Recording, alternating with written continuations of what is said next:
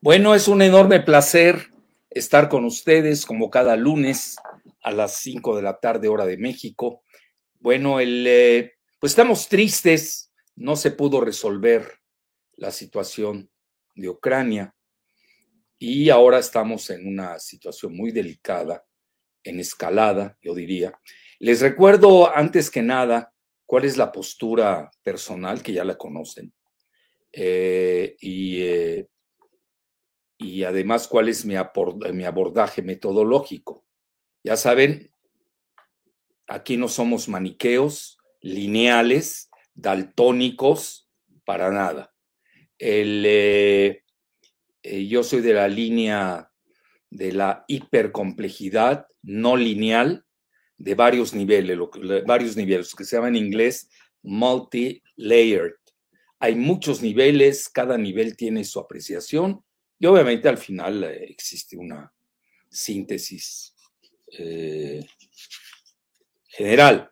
Entonces, eh, es muy compleja la situación de Ucrania. Yo siempre les sé como yo parto de la base de la estabilidad estratégica, que lo aceptan las tres superpotencias, Estados Unidos, en ese orden Rusia y China. Bueno, no en ese orden, ¿eh? perdón. Lo que ves es que China no tiene las armas nucleares de Rusia y Estados Unidos. Y, eh, y naturalmente, pues por lo mismo, pues hay que leer a los tres.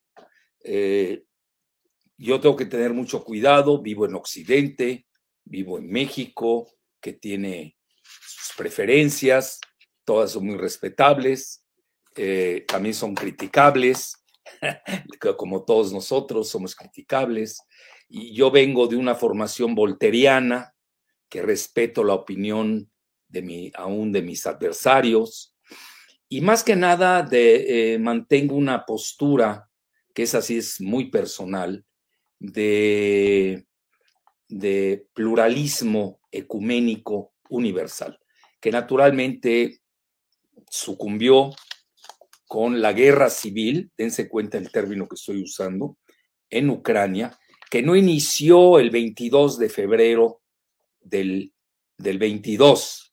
Eh, ya ven que es una hasta cifra mágica, eh, 22, 2, 22, sino que lleva ocho años, ¿eh? y eso lo podemos demostrar, pero no me voy a meter a eso. Existe mucha censura, me imagino que en los tres lados, no lo sé, de las tres superpotencias, pero yo trato de seguir los puntos de vista de los tres y eh, es más difícil de este lado del Atlántico, pero ahí nos iremos acomodando, respetando las reglas del juego que nos han impuesto. Bueno, dicho esto, ya saben, me voy a ir sobre un tema que a mi juicio fue, lanzó eh, Biden, que es el principal actor, ¿no? Los demás, con todo el respeto, este, pues sí, si algo tuvo Biden, es de que eh, volvió a cohesionar la, la alianza noratlántica, europea, eso sí lo consiguió Biden, hay que reconocérselo. Eh, pero no sabemos si es de corto, mediano o largo plazo. Fíjense que lo que hoy vemos eh, en el plazo inmediato, en el corto plazo, a veces no lo es, en el mediano mucho menos, y en el largo ni se diga. Entonces, bueno, ya dicho esto, eh, yo creo que se fueron muy duro en Occidente, sobre todo Biden, ¿no? Con su opción nuclear. Literalmente es una opción nuclear al haber aplicado eh, con severidad las sanciones del SWIFT contra Rusia. Bueno, ya dicho esto, iniciemos con la primera diapositiva, Giselita. Bueno, este, bueno, ahí está von Leiden, la canciller de la, creo que de la Comisión Europea, bravísima, ha estado bravísima. Sigue, Giselita, ¿cuál es la? Bueno, ya ahí tienen, vean. Eh, cuando le preguntaron a, Biden que por qué había, pues de cierta manera, eliminado la, la, opción de una guerra, de una tercera guerra mundial. Yo siempre lo dije que él nunca, él, pues, eh, él iba a dejar que la guerra se, se, se, pues, se expandiera hasta el último ucraniano, pero Estados Unidos no iba a participar, eso sí quedó claro. Participa de otra manera porque hay muchas guerras. Fíjense, es otra tesis que traigo. Ahorita no hay tiempo para ello. Me tengo que eh, confinar eh, a, la, a, la, cuestión del SWIFT, que es toda una guerra. Hay varias guerras en una. Eso ya lo iremos viendo va a dar para mucho tiempo. Cada lunes vamos a tener, espero, un radar geopolítico.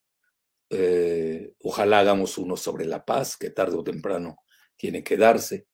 Y, eh, y, y, hay muchas, ¿eh? hay muchas variables en esto. La cuestión de las armas biológicas, eh, las plantas nucleares que tiene Ucrania, que es una potencia en materia de plantas nucleares, de las principales de Europa, etcétera, etcétera, todo lo que hay detrás. La guerra de desinformación, que es muy vista, no es nada nuevo.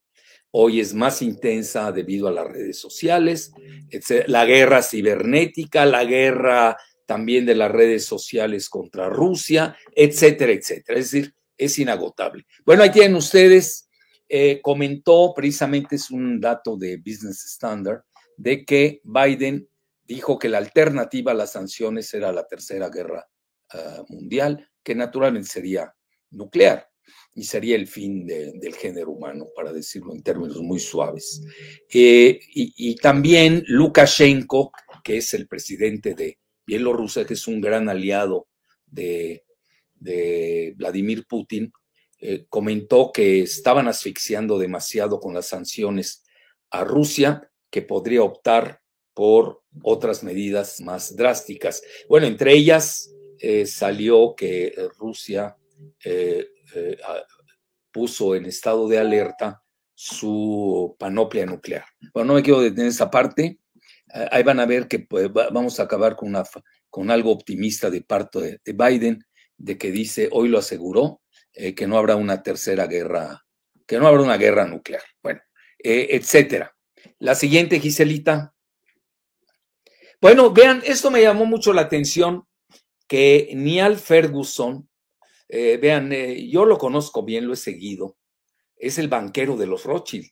Y por lo que veo, pues no, le, no lo enteraron de la guerra financiera de Estados Unidos o, OTAN y Unión Europea contra Rusia, que es la opción nuclear por la que optó eh, realmente Biden. Los demás han seguido la tónica del presidente Biden, hay que decirlo abiertamente. Y, justamente comentaba Niall Ferguson, británico, eh, tiene una biografía de los Rothschild. Eh, Rothschild se dice en alemán, Rothschild, depende quién lo dice, lo, dice, lo dicen los británicos, los estadounidenses, y despotricó contra Biden, que dijo que había traicionado a los afganos y, los, eh, y a favor de los talibanes. En realidad, el, el acuerdo ahí se equivoca, ¿eh? este, Niall Fergun será un gran historiador, pero también se equivocan los grandes y los pequeños. Eh, eh, quien realmente realizó el acuerdo con los talibanes en Doha, Qatar, que yo seguí mucho ese asunto, fue Trump, porque obviamente había un, un alcance estratégico, que era eh, salirse del embrollo del gran Medio Oriente, como se conoce, para ir a contener directamente a China. Bueno, y dice, y ahora Biden arrojó a Ucrania a los lobos. Bueno, les sugiero que lo lean, porque ahí inclusive da a entender que sigue, aquellos que se quieren adelantar, cuál es el plan del presidente Biden. Este, y, yo sé, este, porque Giselita lo, ha investigado, tenemos a, a, extraordinarios o extraordinarias, como lo quieran poner con arroba, eh, eh, seguidores millennial y sobre todo investigadores. Entonces, aprovechen, léanlo, ahí pueden tener parte de la ruta crítica que puede seguir la guerra en eh, la guerra civil, insisto, porque es la misma nación que nació en Ruskiev, incluso la misma Rusia nace de Ruskiev, etc. Entonces ahí, viene más o menos lo que Niall Ferguson eh, considera es la ruta crítica lo que va a seguir en relación a este, pues, triste conflicto, ¿no? Bueno, la siguiente.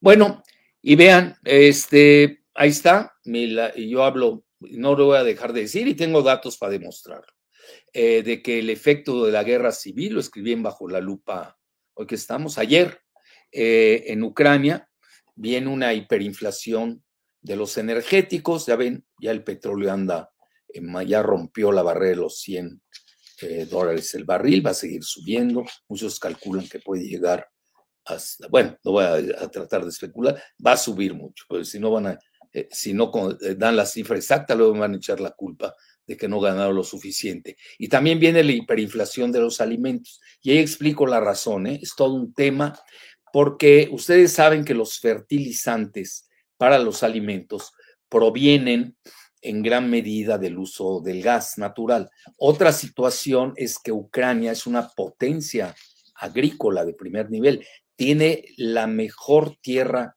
eh, fértil eh, del mundo. incluso China es un gran comprador de los alimentos de Ucrania. Entonces, para que vean que aquí no, no, si uno empieza a ser lineal, maniqueo, daltónico, bueno, ya, olvídense este, pues, eh, pues, se pierde uno. Entonces hay que entender el todo, ¿no? Eh, y ahí explico ampliamente a aquellos que lo quieran ver, eh, porque, bueno, incluso la hiperinflación, hay que decir, no tiene nada que ver el conflicto de Ucrania, lo exacerba, igual la crisis de los almenes lo exacerba, hay otros factores en Estados Unidos que están dañando la, el, desempeño del Partido Demócrata, de cara a las eh, elecciones intermedias en noviembre. Hoy salió una encuesta en que eh, eh, Trump va a la cabeza en las encuestas, imagínense. y entonces quiere decir que Biden, pese a la guerra, pues no le está redituando, porque los estadounidenses ahorita están pasando, a mi juicio, por una fase aislacionista y les afecta más sus bolsillos, la hiperinflación, el, la cuestión migratoria en la frontera con México y también la hiperinflación de los alimentos y sobre todo el, eh, la, corta edad del supply eh, eh, chain, ¿no?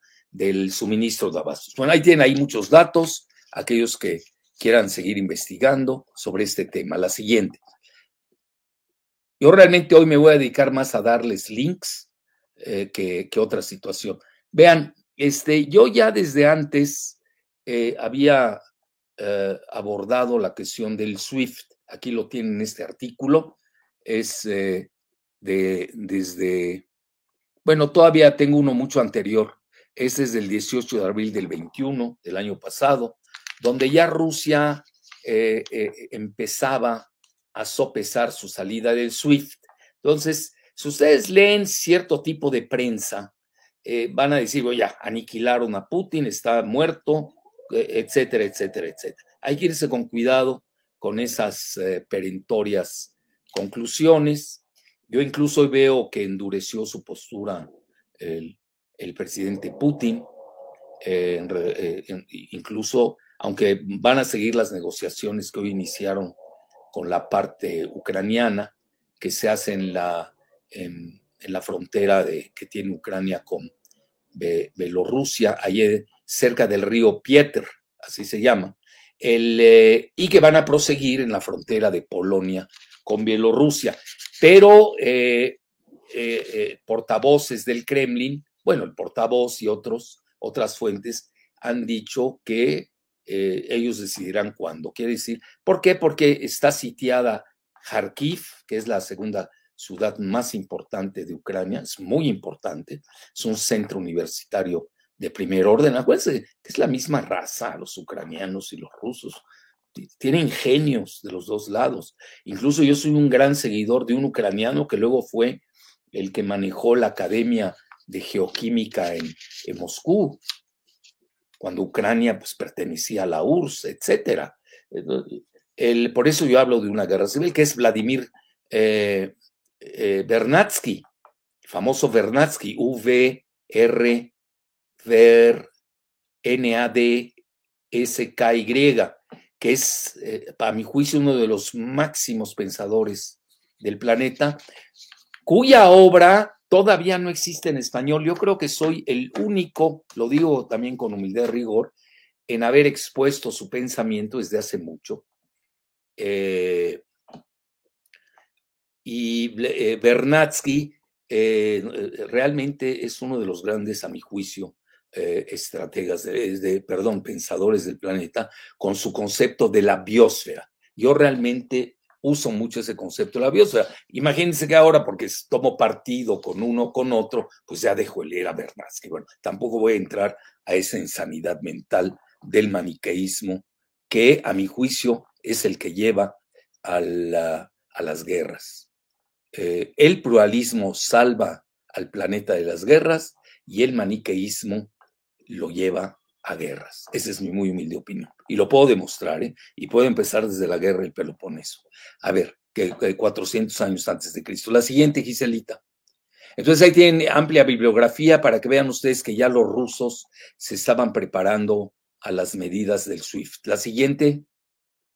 Bueno, y eh, en esa época precisamente había comentado eh, Sergei Lavrov que ellos piensan adoptar pasos graduales hacia la desdolarización de las economías nacionales y la transición de pagos con divisas nacionales o alternativas, así bien como cesar de usar el SWIFT, el pago o el Sistema Internacional de Pagos Interbancarios de Telecomunicaciones, que es lo que significa SWIFT, controlados por Occidente. Entonces, eh, todos eh, eh, ya en Rusia estaban preparados también a esta situación, cosa que no se dice en cierta prensa, ya saben de qué lugares. Pero a lo que quiero llegar es de que, bueno, hubiera sido un grave error lanzarse a lo que ellos llaman operación militar en Ucrania sin tener presente lo que ellos ya estaban adoptando y adaptando. La siguiente, Gise.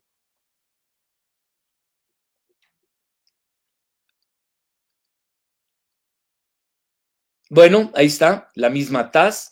Dice Kremlin no eh, elimina la posibilidad de una desconexión de Rusia de los sistemas de pago occidentales. Entonces, estaba en el radar, así de fácil. Ahí lo tiene, y esto lo dijo nada menos que Dmitry Peskov, eh, que es el portavoz del Kremlin. Que además los rusos tienen un sistema de pagos que se llama MIR, que ha madurado lo suficiente y con el tiempo tendrá distribución global. La siguiente. Bueno, esta es otra también. Yo ya había adelantado que China, cito, tiene su sistema alternativo de SWIFT que se llama el, eh, el CIPS, C-I-P-S, China International Payments System, Sistema Internacional de Pagos de China, al que algunos bancos rusos asfixiados por las sanciones, a veces las sanciones previas, las de Ucrania, de hace alrededor de ocho años, ya ha empezado a adherirse la parte de la banca rusa.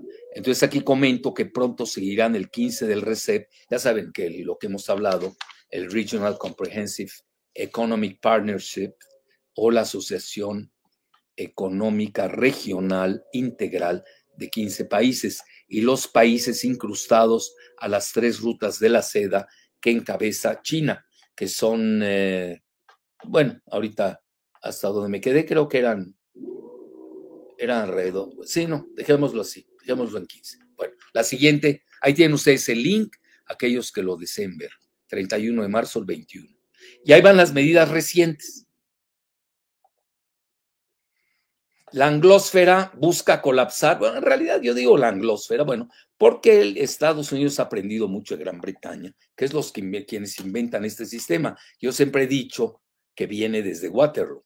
Es decir, la derrota de Napoleón, eh, estamos hablando del siglo XVIII, eh, también parte del XIX, eh, pues realmente es la que empieza a imponer el sistema eh, financierista de la donde nadie, eh, hasta cierto punto, se asemeja a Gran Bretaña. Entonces pongo la dupla de Estados Unidos y Gran Bretaña consiguió quebrantar la resistencia de la Unión Europea, pese al Brexit, ¿eh? pese a que Gran Bretaña está en el Brexit, y emitió un feroz comunicado sobre, cito, mayores medidas económicas restrictivas. Aquellos que lo quieran ver, ahí lo tienen.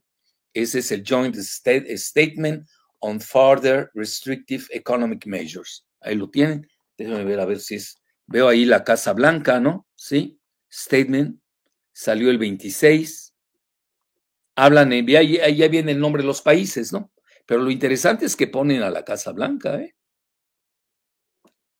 Solito, y luego pues, los que se suman, ¿no? La Comisión Europea, Francia, Alemania, Italia, el Gran Bretaña, ¿no? Que también es Reino Unido, si le sumamos Norirlanda, Canadá y Estados Unidos. Luego se sumó Japón.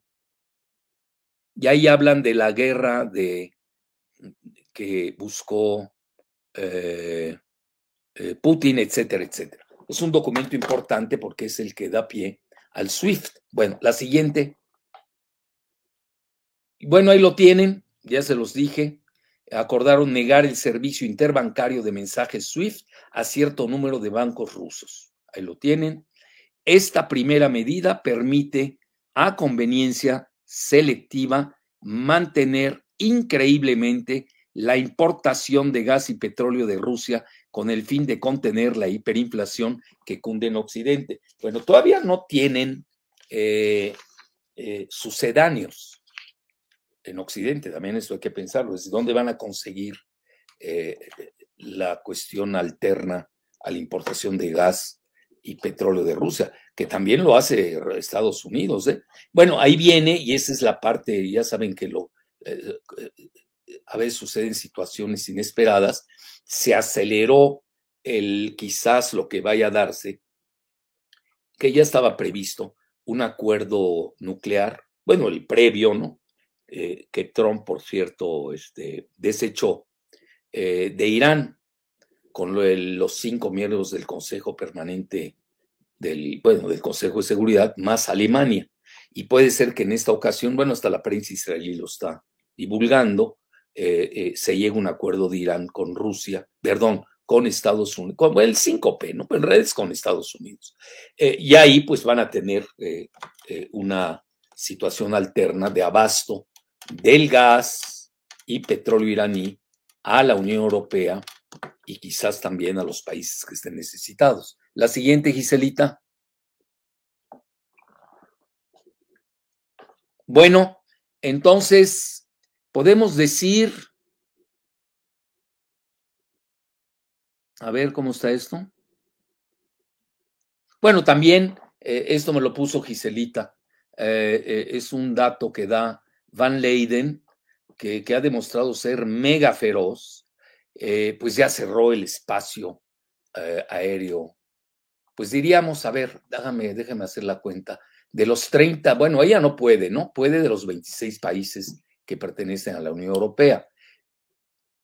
Eh, pero también parece ser se han incorporado los otros que faltan, que son miembros de la OTAN, que la OTAN son 30 países. Acuérdense que los 26 países de la Unión Europea se traslapan con los 30 países de la OTAN. Para mí es una medida casi letal, ¿eh?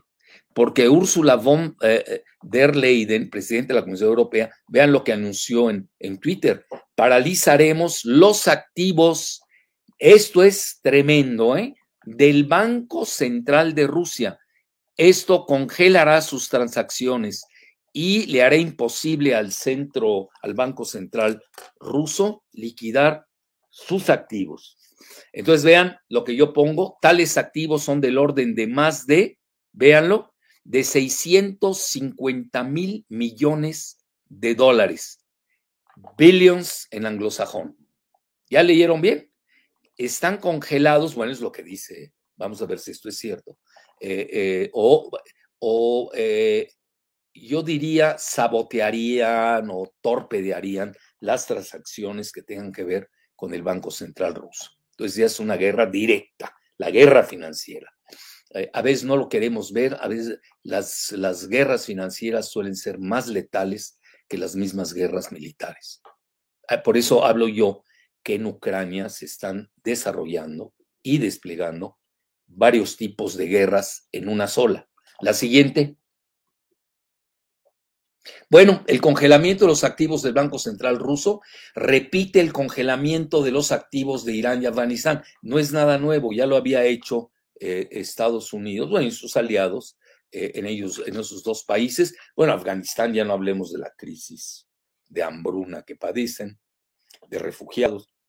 E Irán optó por la, el, eh, ¿cómo le llamaron ellos? Tiene un nombre que le llamaron eh, la máxima resistencia, porque le, impusieron a Irán con Trump lo que se llamó las sanciones máximas.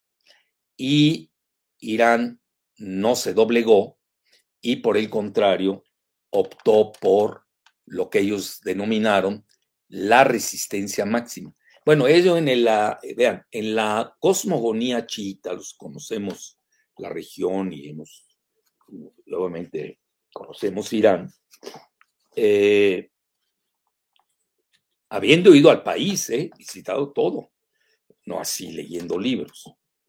El, eh, que hay que leerlos también, sí, pero hay que conocer los lugares, conocer a la gente. Porque si no voy a empezar a adoptar toda la propaganda tóxica de sus enemigos. Entonces, en la cosmogonía chiita, eh, que ahorita no me quedo ni quiero amarrar navajas entre chiitas y sunitas. Un servidor se lleva con ambos muy bien. El, eh, existe esa cuestión de la resistencia. Es congénita a su cosmogonía. Entonces, y por lo que vemos, eh, pues sí, resistieron y ahora pueden salir beneficiados. Yo veo que Irán podría ser uno de los máximos beneficiados en forma indirecta de la guerra civil en Ucrania. La siguiente, Giselita. What is that?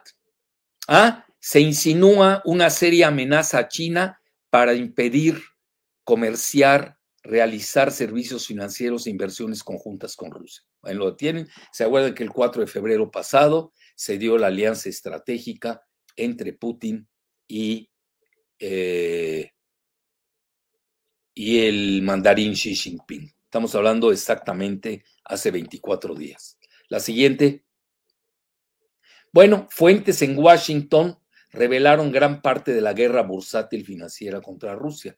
Habría un dumping de las acciones rusas que hoy se desplomaron.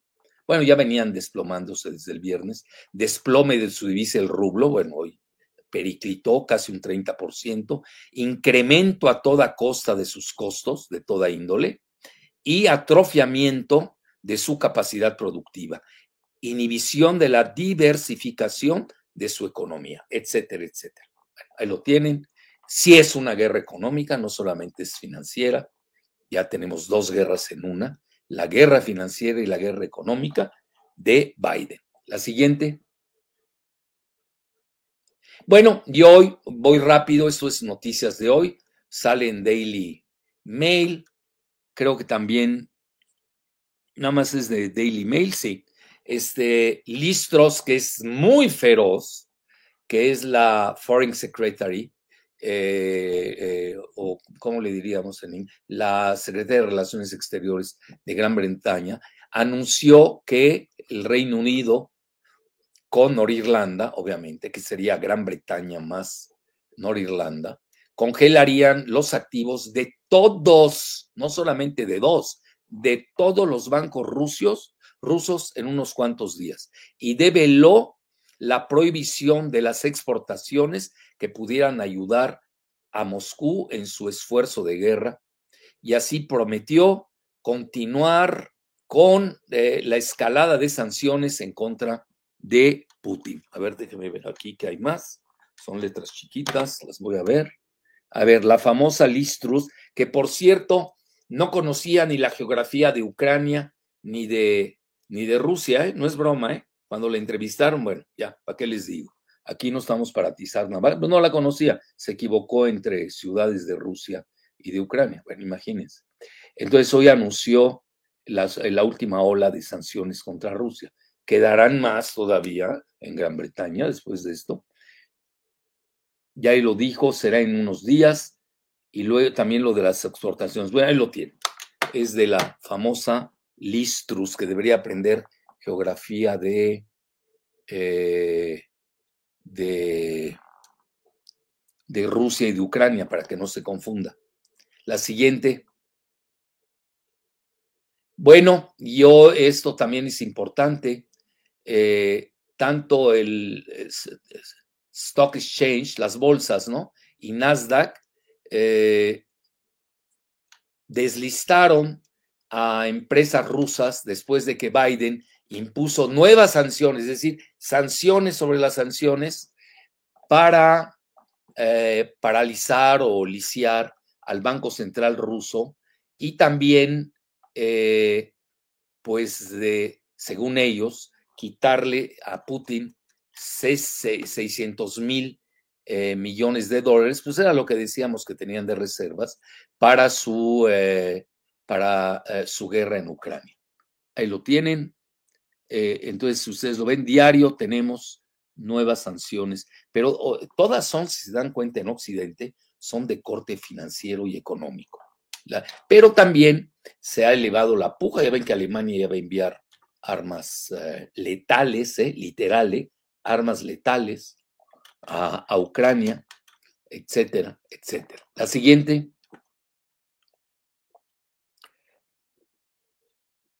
Bueno, y vean, eh, este de quién es.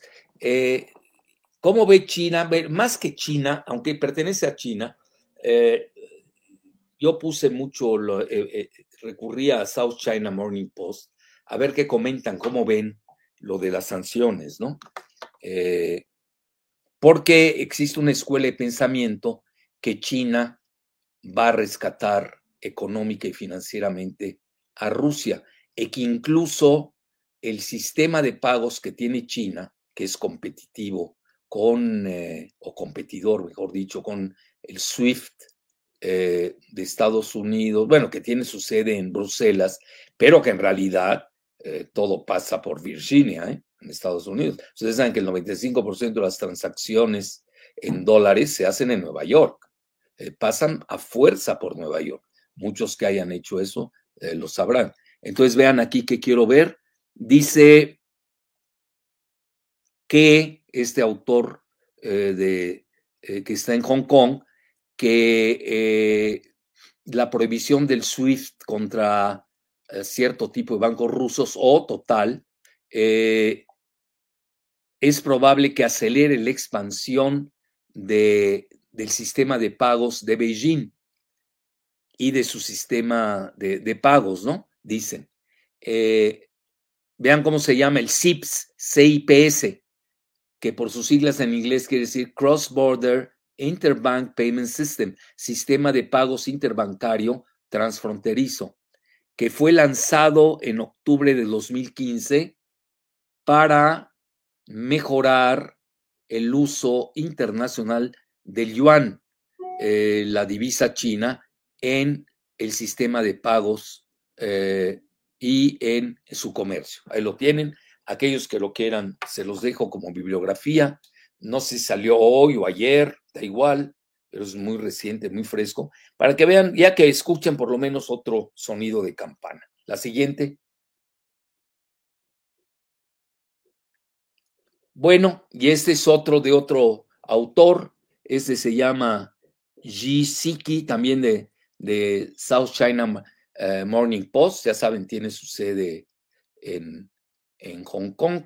El dueño era Jack Ma, ya saben que ahorita está, eh, pues lo tienen ahí congelado por Beijing y es el que maneja o manejaba, ya no sabemos qué es mucho de su vida, Alibaba. Bueno, y vean, eh, en relación a la invasión de Ucrania, pone literalmente invasión, dicen que las ambiciones económicas globales de China enfrentan turbulencias debido a su postura en referencia a Rusia, porque vean, Beijing, la, habilidad de, de, Beijing para distanciarse de la disputa se puede, es más difícil y potencialmente puede dañar sus ambiciones económicas. Bueno, está exagerado, se los digo abiertamente, pero había que leerlos, ¿no?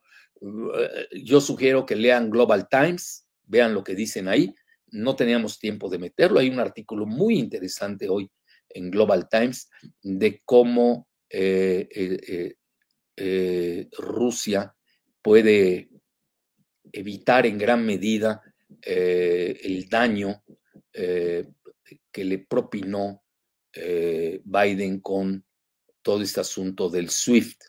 Se los, ahí está, lo pueden meterse, en inglés está, está hoy en, en Global Times, que es el portavoz oficioso del Partido Comunista Chino.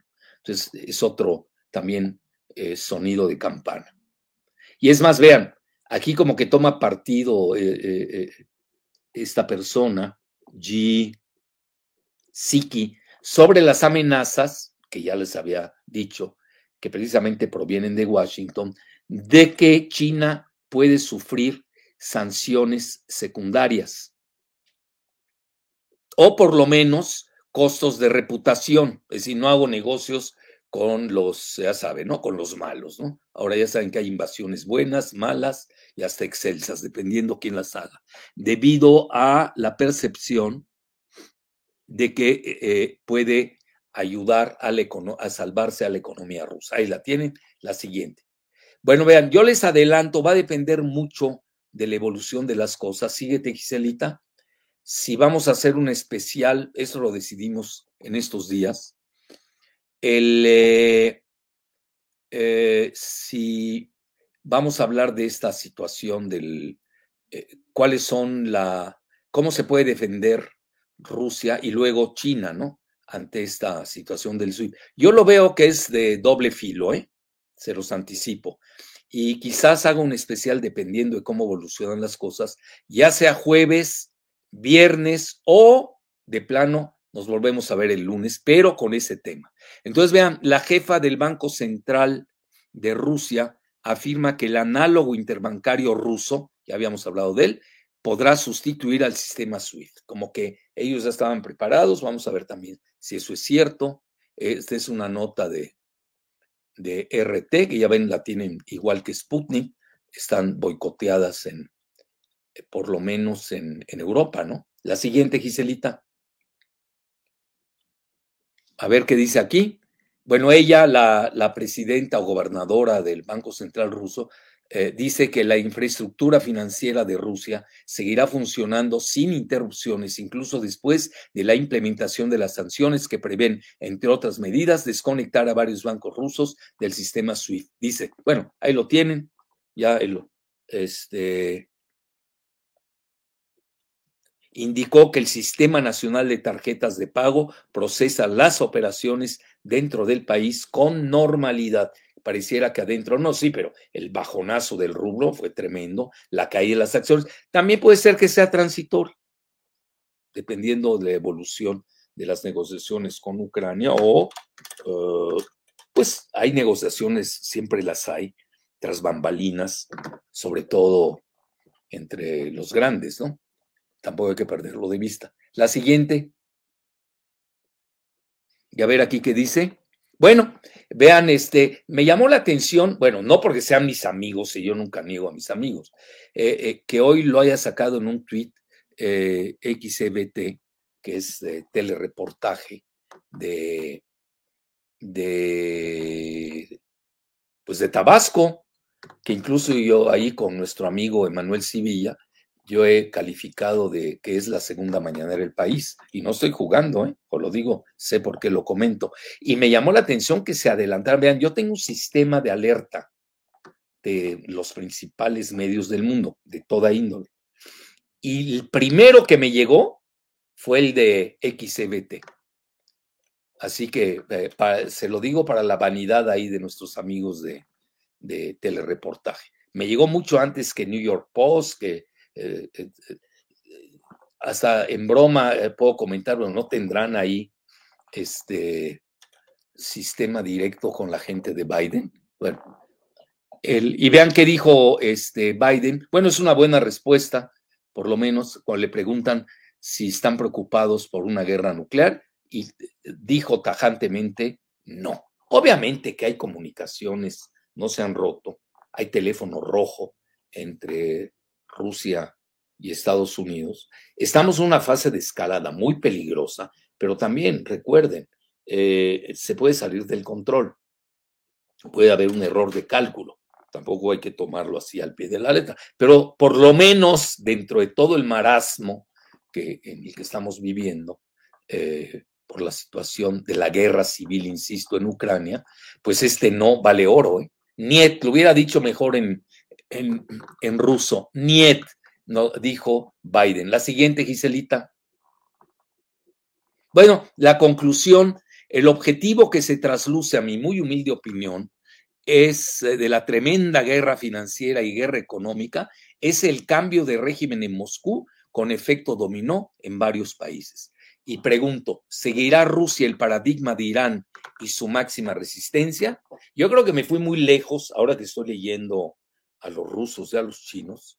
Eh, no había tenido yo, eh, Giselita me ayudó mucho a buscar esas, esas fuentes. Ya ven, me cargué mucho leyendo las fuentes occidentales y eh, sin duda, si no tuviese ese apoyo de China, al que ya se hace alusión abiertamente, Rusia hubiera recurrido a la máxima resistencia tipo Irán. Acuérdense que ellos han vivido dos guerras mundiales, etcétera, etcétera. No me quiero detener en eso y ya prácticamente para entrar a preguntas y respuestas. ¿Qué falta, Giselita? Ah, pues ya, listo. Empecemos con preguntas y respuestas. Oigan, les suplico algo. Eh, hay muchas aristas, hay muchos niveles de abordaje de la situación en Ucrania. Les suplico que las preguntas y respuestas, como dicen los abogados, tengan que ver con la litis. Eh, centrémonos en este tema, porque si no, eh, vamos a empezar a divagar y, y no tiene sentido. Ya les dije de cierta manera que hay varias guerras en una, ¿eh? Este, la toma, por ejemplo, la captura de plantas nucleares que hizo el ejército ruso, no hay que minimizarlo, pesa mucho. Tanto la de Chernóbil, que ya saben ustedes fue asiento del peor accidente nuclear en la historia de la humanidad, y que más que Fukushima, ¿eh? que aquí los del viejo CEU con Alejandro Frank Hueflich eh, defendieron el, eh, como si un accidente nuclear fuera científico, ¿no? Bueno, entonces el, bueno, de ese tamaño son los celotes. Celotes se escribe Z-E-L-O-T-S. Busquen qué significa. Esos fanatismos a ultranza eh, que odian el pluralismo y además son maniqueos. Además ellos son los buenos, los demás somos los malos. Eso, eh, a eso en eso deriva en grandes conflictos. Entonces, ¿por qué? Porque naturalmente tener la planta nuclear, pues significa, pues ya tener los elementos primarios para crear una bomba atómica, que es lo que precisamente está en juego en gran parte. La seguridad, la nueva arquitectura de seguridad de toda Europa. Eso es lo que al final del día se va a tener que negociar. Esa es la parte dura de, todo el asunto. Bueno, entonces, eh, eh, ahí lo dejaría. También tomaron otra, creo que fue ayer o hoy, este, fue la de el, gracias, José María Aguilar. Su opinión es muy importante. Tomaron otra planta nuclear que creo que tenía seis reactores en el sur, muy cerca de, Crimea. ¿eh? Entonces, hay otras cosas que no vemos. Ya la cuestión territorial es lo de menos. Aquí hay que ver los laboratorios eh, biológicos, hay que seguir los que estaban en supuestamente en, en Ucrania. Eso lo dijo nada menos que el el asesor de seguridad nacional de, de, Putin, nada menos que Patruchev. Y además lo repitió Global Times. Es decir, no estamos jugando, ¿eh? es un asunto muy delicado. Y yo tuve ese dato de Patruchev, bueno, lo leí, obviamente, leí en la prensa rusa y en la prensa china. Eso es lo que me ese pluralismo me da pie. Es que Jalife es adelante. No me adelanté, pues, tengo buen método, eso es todo. Entonces, el, eh, eh, y hoy ya está saliendo a la luz pública. Entonces hay que tenerlo bien. Sí, obvio, eso es natural, lo dice aquí quien, eh, Rubiera. también es económica, sin duda, pero la económica la está aplicando más Occidente. Y yo estoy viendo la más dura es ahorita la financiera también. Entonces, tienen guerra radioactiva con las plantas nucleares, guerra biológica, muchas, ¿eh? porque parece ser que se desmantelaron esas plantas biológicas, etcétera, etcétera. Bueno, ya, ahí me detengo. Empecemos, Giselita. Ok. Y gracias por tu aportación. Estuvieron muy buenas esas. Oye, ya te volviste más prorrusa que yo, ¿eh? O más pro China, o más pro estadounidense. No, tú eres plural como yo. Tú eres de mi escuela, ¿no es cierto? Sí. Bueno, adelante. Ok. Eh, bueno, la pregunta más recurrente, creo que ya la mencionaste, pero tal vez eh, mencionar un poco, ahondar. Este ¿Tienes muchas preguntas? Sí, sí hay varias. Ah, bueno, adelante, para medirme. Doctor, ¿cuál será el papel de China en esta guerra económica? ¿Dejará caer económicamente a Rusia? ¿Dejará sola a Rusia? ¿Qué papel? a mi juicio no, a mi juicio no. Porque si se cae Rusia, la que sigue es China. Así de fácil. Otra. Siguiente pregunta. Mencionan, ¿es viable una estructura financiera alterna al SWIFT? Sí, pero todavía está en, es embrionaria. Bueno, hay algo ahí, por ahí, no se los quiero decir, no quiero adelantar vísperas, sí hay algo. ¿eh? Eh, eso, si vemos que conviene, lo sacamos jueves o viernes, pues yo también tengo que llevar el ritmo y la cadencia de lo que está sucediendo en Ucrania. Eh, y vamos a decidir si lo decimos el jueves, viernes o viernes en un video especial o nos aguantamos todos hasta el lunes próximo, pero sí lo voy a abordar. Y sí hay una que es de alta explosividad, ¿eh? Ya está saliendo por ahí, ¿eh? También esa Giselita me la envió, ¿eh? Y no fue del lado eh, ruso y chino, ¿eh? fue del lado occidental. Muy bien, síguele, Giselita. Siguiente pregunta. Doctor Jalife, ¿este será el momento en el que Estados Unidos, Rusia y China se repartirán el mundo? Es decir, ¿es el preludio del nuevo orden mundial? Mira, se está jugando eso también en Ucrania. Yo esa es mi tesis. Eh, yo insisto, ¿el mundo será tripolar o no lo será? Se está jugando la configuración del nuevo orden mundial. Pero vamos a ver qué se decanta en, Ucrania. Hay que ver los resultados. A veces que alguien va a ganar, alguien va a perder, alguien va a empatar, qué sé yo. Hay que ver eso. Ya ven, Occidente habla mucho de la resistencia heroica de, de Ucrania este, etcétera. Vamos a ver en qué acaba esto.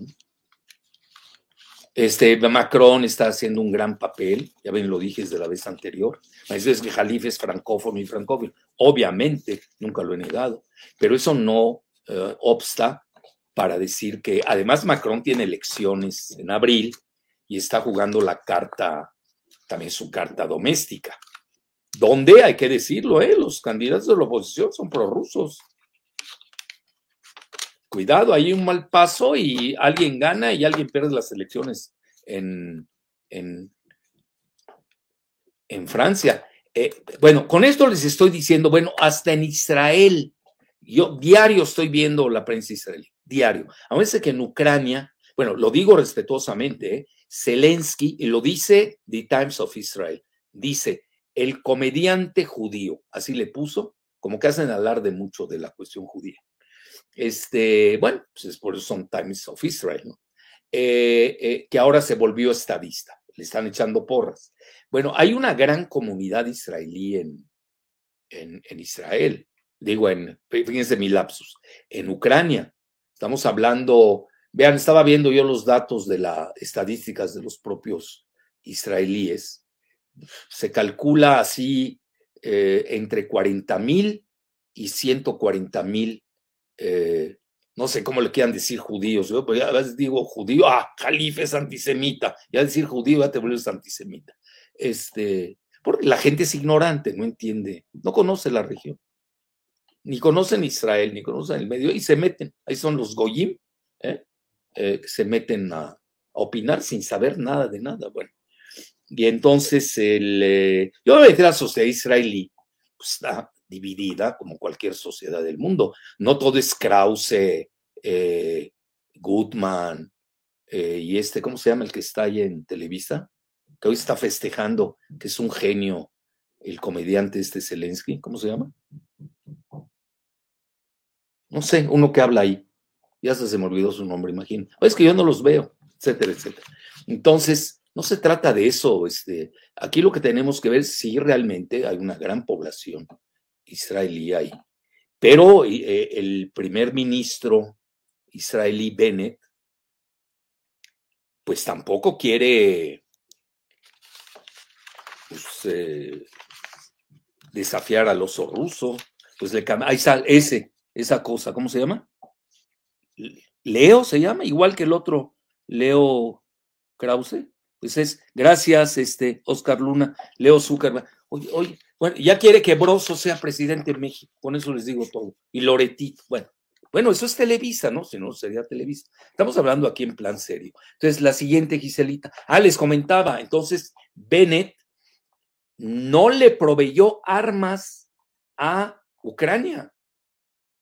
Pues sabe que trastocaría toda la correlación de fuerzas en el Medio Oriente. Tampoco son suicidas y podrán ser correligionarios, eh, pero eso no significa que se quieran pelear con Rusia. Además, gran parte, 20% de la población Israel mínimo, habla ruso.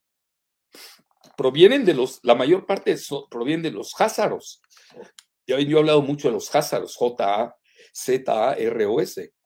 Muy respetables, yo no tengo nada personal, pero no son realmente de raza, como ellos le llaman, judía, hebrea, israelí, cómo le llaman poner. Yo ya me perdí. ¿eh? son de origen mongólico centroasiático. Es el libro de famoso The Invasion of the Jewish People de Shlomo Sand. Lo he citado hasta el cansancio. Entonces yo creo que eh, se ha manejado bien, se han repartido los roles, ¿eh? porque Bennett no ha dado las armas a Ucrania, que eso precisamente molestaría mucho a, Rusia, que tienen excelentes relaciones Rusia e Israel, ¿eh? no hay que equivocarse en esto.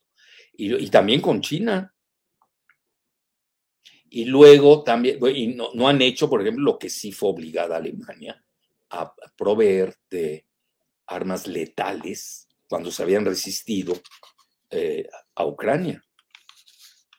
Eh, hay una ciudad, por ejemplo, Odessa, pues es un enclave de mucho israelí ahí,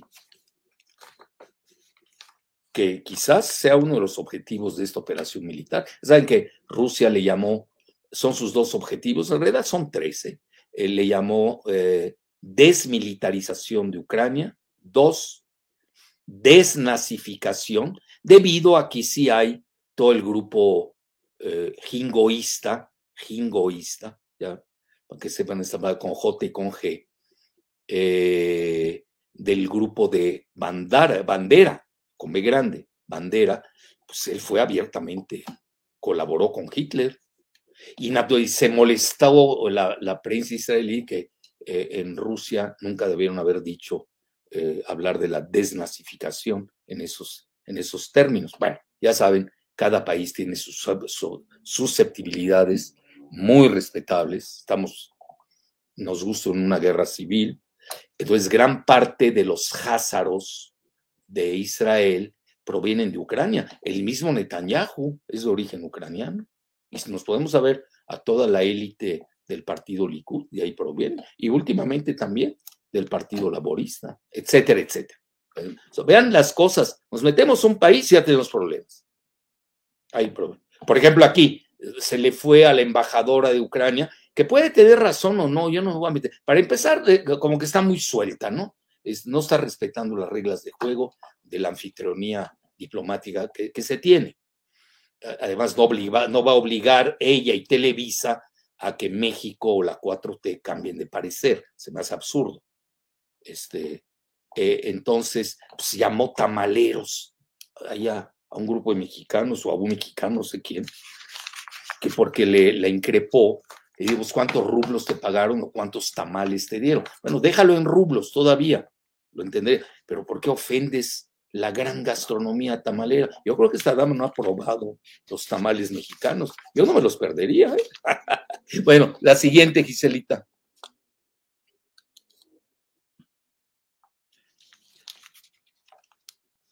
No te escucho, no te escuché, ¿eh? se fue la voz.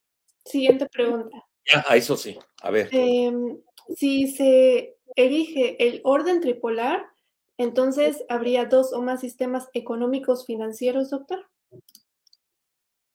Bueno, mira, hay una gran interdependencia en el mundo.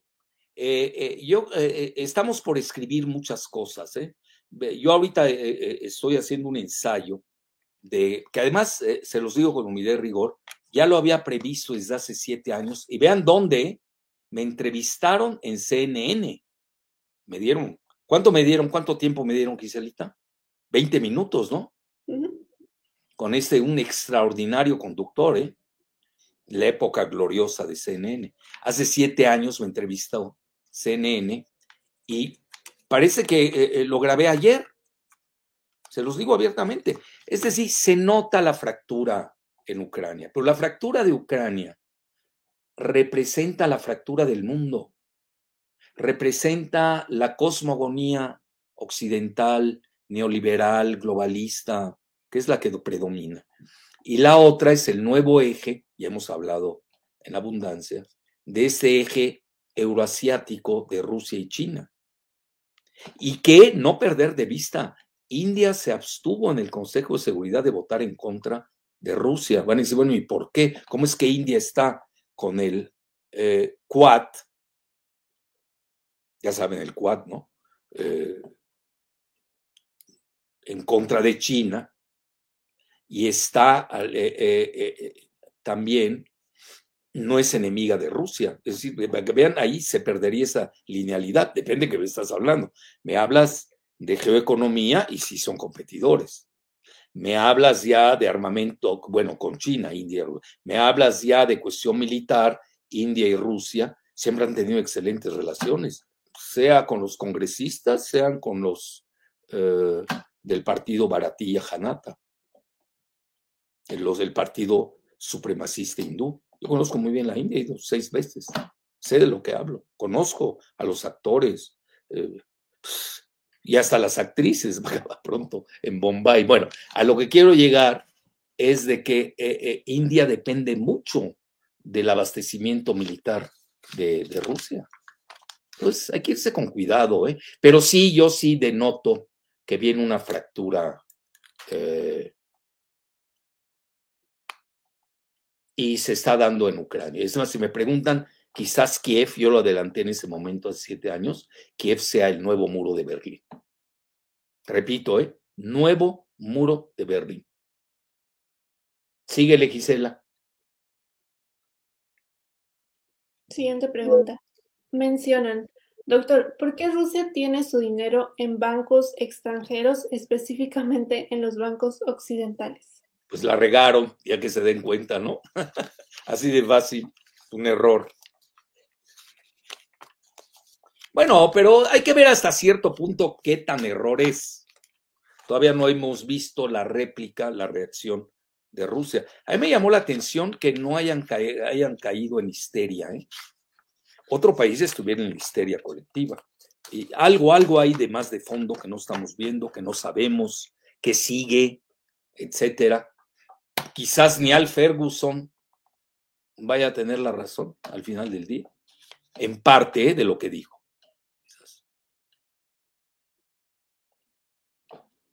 Síguele. Vean cómo me hizo reflexionar lo de Niall Ferguson. Siguiente pregunta, igual es muy recurrente en el chat. Mencionan, doctor, ¿cree que la salida o la expulsión de Rusia del SWIFT es perfecto para generar un reseteo económico y por ende el colapso del dólar? Y también... Mira, es una excelente pregunta hay que tenerla en el radar. Pero hay que esperar. Es decir, acuérdense, yo no, yo no soy determinista. A pesar que me han hecho fama el oráculo y todo. No, yo soy, hago escenarios.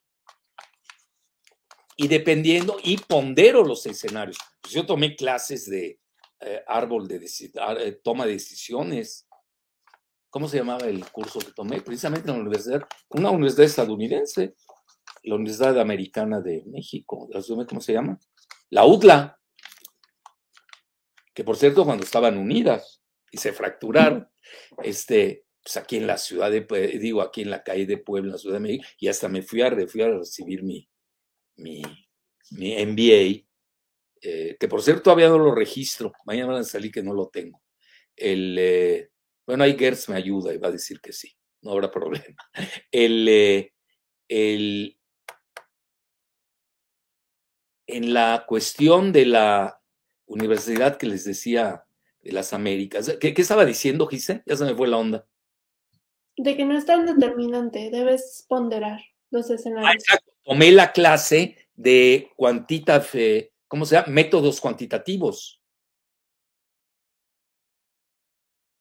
Es fascinante esa materia. Esa valió mi MBA, se los digo abiertamente. Y ahí aprendí precisamente a diagramar, a tener árbol de decisiones, a tener escenarios, a ponderar eh, el árbol de decisiones. No se puede uno ir por la libre. Hay que tener lo máximo en el radar. Hay cosas que no vale la pena meterlas, ¿no? Yo hablo de escenarios viables. Muy bien, la siguiente. Bueno, siguiendo con esta pregunta, mencionan, doctor, ¿no será contraproducente para Estados Unidos sacar a Rusia el SWIFT, que los fuerce a usar otro sistema, dejar de lado el dólar y que otros países también se unan poniendo una competencia al SWIFT y al dólar? Mira, está por verse, bueno, esa pregunta la contestamos jueves o viernes o lunes, ahí viene. Por eso dije que es una, eh, ¿cómo dije? Una espada de doble filo, ¿no? Aparenta hoy, al corte de hoy inmediato, en la visión del bloque occidental, que casi fue letal. Es casi letal. Pero, perdonen, pues, también estoy leyendo a los chinos, de los rusos, creo que no es tan así. Vamos a ver cómo evolucionan eh, eh, eh, los eventos. Pero vean, con una visión multidimensional, no se metan nada más a ver un factor. Hay que verlo, vean, es muy doloroso la cuestión humana, es hasta tautológico decir que nos duele. vean, yo vengo de una guerra civil en 1975 en Líbano y rápido les digo en qué acabó. Es intervinieron, fue una guerra civil árabe, fíjense lo que son las cosas, en el mismo Líbano. La viví, nadie me la cuenta. ¿Qué pasó? ¡Wow! 120 mil, no, 12 mil espectadores. ¿Y eso qué es mucho? Quise, ¿tú qué le sabes? Tú eres el genio de esto. Sí. Ah, sí es mucho. Bueno, yo ya no me doy cuenta. Bueno, bueno hoy llegamos a 3 millones, ¿no? En alcance en Facebook. Se los agradezco mucho. Bueno, entonces a lo que quiero llegar, yo ya traigo, lo peor que le puede pasar a alguien, a un país, es tener una guerra civil. Ahora, les doy mi experiencia en Líbano fue una guerra civil árabe. Así, para acabar pronto. Y agárrense la silla con, con, lo que... La viví, yo estaba de un lado, pues tenía que estar. Yo soy de origen católico maronita. Este, bueno, ellos eh, ahí en la ciudad de mi abuelo y mi padre, es Bercharre, Los Cedros, donde es Gibran Khalil Gibran, por cierto, cuya madre es prima de mi papá, imagínense. Pues ahí son cananeo fenicios, que son semitas al final del día. ¿no?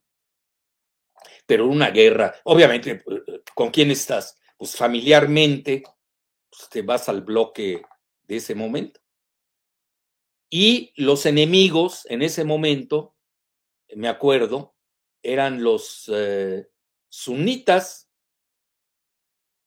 Y hoy, mi cuate, por cierto, que es el líder, que sigue siendo, yo le daba clases de, ¿De qué le daba clase? No me acuerdo a, ese líder de ahí. Le, daba, creo que de matemáticas o de, algo así. Bueno, pues él estaba, yo le llevaba bastantes años a él, creo que unos 10. Entonces, este, ahí tenía un grupo de alumnos. A mí siempre me ha encantado dar clases y gratuitas además. ¿eh? Bueno, pues no tenía necesidad, me divertía con ellos. Este, bueno, hoy está con los sunitas. Bueno, ahí me la platicas. Pues, ¿para qué hiciste la guerra civil? Pues, o para la que le hicieron, pues todos son corresponsables. Por eso yo soy muy cuidadoso y ya no se diga teniendo mi experiencia, eh, te cargas con uno y luego eh, o te cargas contra uno y al final acabas pasando. Fue en 1975, estamos hablando hace casi 50 años. Los enemigos de ayer resultan que son los aliados de hoy. Y así fue la guerra del Peloponeso. Léanla, yo sé lo que les digo. Síguele, Giselita. ¿Cuántas más ya para acabar? Tenemos cinco minutos. ¿Cuántas mm, tienes? Bueno, hay varias, yo creo que unas ¿Cuatro? Bueno, cuatro. Ok, siguiente pregunta. doctor, ¿Rusia ya estaba preparada o ya tenía anticipadas las sanciones que se aplicaron? Nos, nos, enfrentamos a una fragmentación del mundo comercial y preguntan también, ¿es un paso hacia la desglobalización? Bueno, la desglobalización, ya con esto, forget it. Ya estaba muerta la desglobalización. Lo que ves es que aquí en el ITAM todavía no se enteran, ¿no? Y menos los panistas, ¿no? Ya para qué hablamos. Bueno, ya hasta el PRI dijo que son socialdemócratas, ¿no? Lo cual no es malo. Entonces, este, ya, ya por lo menos, decir eso quiere decir que no estás muy a favor. Bueno, es relativo, ¿no? A lo que quiero llevar, ya la desolación es un tema. Yo publiqué mi libro en 2006. ¿Cuántos años ya pasaron? Ese ya está. Deutsche Bank, ah, lo tuvo que decir Deutsche Bank hace algunos años. Jacques Sapir lo dijo un año después de un servidor. No es que era Jacques Sapir, eh, profesor de la Sorbona, profesor de Moscú, pues yo era en ese momento, en el 2006 que era, pues un emplumado del quinto mundo, pues nadie te hace caso. Hoy ya me hacen mayor caso, lo tengo que reconocer. Hoy sí tengo mayor impacto por fortuna. Etcétera, etcétera. Entonces, eso de la desolación, forget it, esa ya está más que muerta. Lo otro, hay que ver hasta qué punto, mira, hay, un tal traslape y una interdependencia que no es tan sencillo. Entonces, eh, quizás amanezcamos un día de estos con tres sistemas de pago. No le va a convenir a Estados Unidos. ¿Qué tal si China no jala al final con Rusia? No lo sé. Vamos a ver cómo se desarrollan los eventos. Tal cual la respuesta la van a tener jueves o viernes o el próximo lunes. Pero ahí, créame que ya la tenemos. Bueno, Giselle, gracias a Giselita, ella la encontró. Y en un medio occidental, ¿eh? que por eso pesa más. Síguele, Giselle. Tres más te quedan. Ok, siguiente pregunta. Doctor Jalife, ¿ve viable que Rusia prohíba la exportación de minerales estratégicos a Estados Unidos o Occidente? Como pregunta lo puede hacer con el paladio y lo puede hacer con el eh, titanio. Ojo, ¿eh? Cuidado. Y vean ustedes el uso que tiene para la manufactura espacial, aeroespacial, para la eh, para los chips. Ahorita eh, Estados Unidos tiene una crisis de abasto. Puede crear una gran hiperinflación esto. ¿Sí está bien lo que dije? La crisis, ¿cómo se llama? Ya ves que nunca me he aprendido el nombre. El eh, supply chain, cadena de abasto, ¿no? O de suministro. No, sé, no me pregunto por qué, nunca me acuerdo de, esa traducción. Entonces, del supply chain, que es la, la cadena de abasto de suministro. Cuidado. China tiene tierras raras. Todavía no, no usa esa arma. No, olvídense el litio. El litio es un juego de bebés. Tampoco hay que subestimarlo, pero nada se parece a paladio, titanio del lado ruso. Este, bueno, ahorita el petróleo y el gas. a ver, escenario. Si corta Rusia su suministro de gas a Europa, Europa depende en gas, si no me equivoco las cifras, 40% del gas ruso y 30% 29% del petróleo. Platíquemela. Otra tesis que he oído ahí muy perversa, no la comparto, pero la tengo en mi radar, que qué tal si es una hoja de parra de Biden para encubrir la entrega de, de Ucrania. Ah, se me hizo ver. A veces esas hipótesis perversas no hay que perderlas de vista. A veces que Biden tuvo un lapsus, y yo no sé qué tanto de lapsus. Vean, yo siempre he respetado a Biden, que conoce demasiado de política exterior. Yo no soy de, la, de aquellos que lo ven senil, tiene crisis, déficit cognitivo de cuarto grado, tiene 79 años, bla, bla, bla. Eh, yo no me voy por ahí, no lo personalizo y tampoco voy a personalizar los anatemas eh, contra Putin. No vas a resolver nada. Aquí hay que analizar hechos, hechos, datos duros. Bueno, entonces, eh, Biden sabe, conoce muy bien, muy bien la política rusa. Incluso aquí hay una guerra demográfica, otra de las varias de las guerras que hay eh, eh, contra Rusia, que no se atreve a decir su nombre esa guerra. Y yo recuerdo perfecto, es más, les voy a contar un secreto.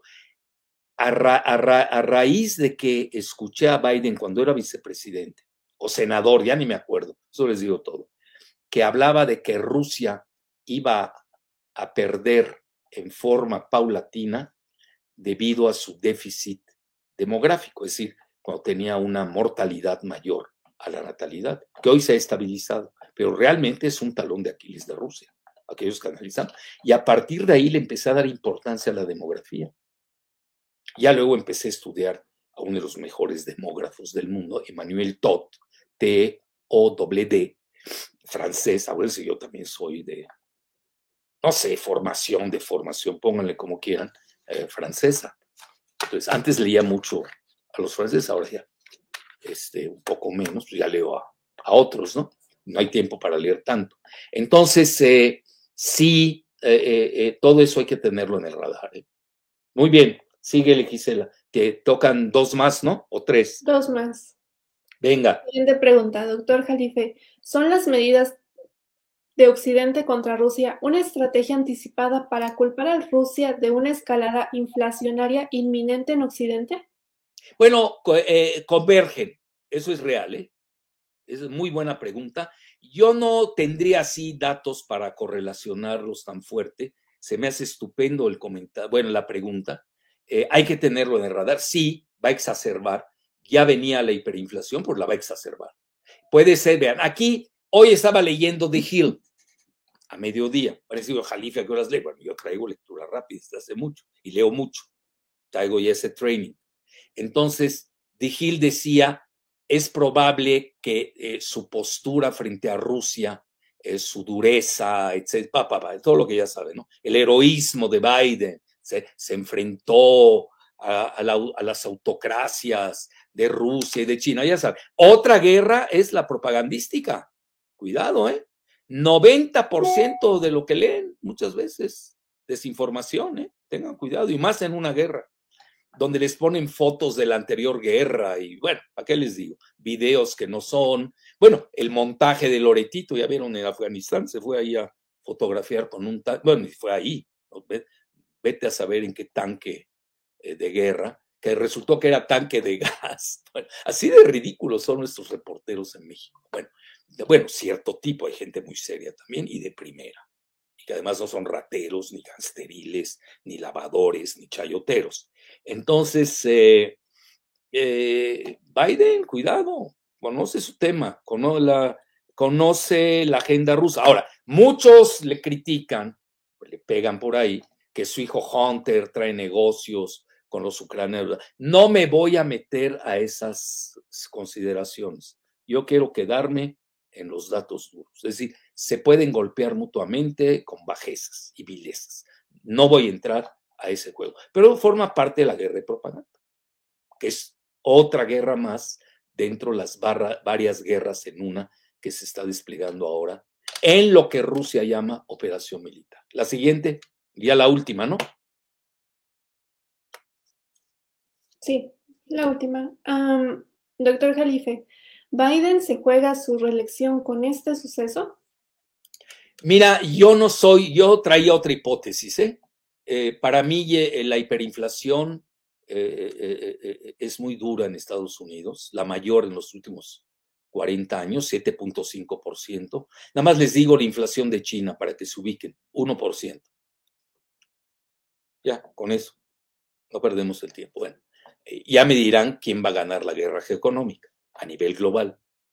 Entonces, eh, sí se está arriesgando. También está la cuestión migratoria, que no la supo resolver su vicepresidenta Kamala Harris, que está muy baja. El último sondeo que vi ayer, la última encuesta de Biden, ya en guerra eh, desplegándose en, en Ucrania,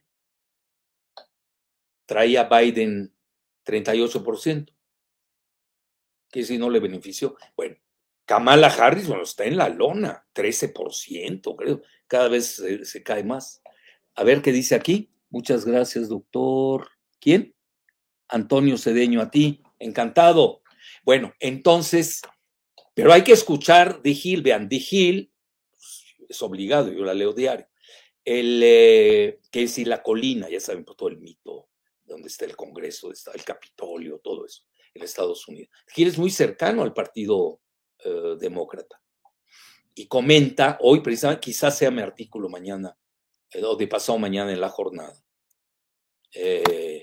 para que no digan jalifes pro-Trump, ya saben, hay que equilibrar, por eso hay que ser dialécticos. Y yo lo que me temo de este nuevo mundo es la defunción de la dialéctica, la difunción del pluralismo, del ecumenismo. Eso es lo que me temo. Entonces, regresando de Gil, que comenta que esto le puede beneficiar a Biden en las elecciones. Bueno, vamos a ver. Ahí esgrime toda una serie de datos. No es parte de la litis, no me voy a, a detener en eso. Pero una pregunta intermedia sería, ¿le alcanzará?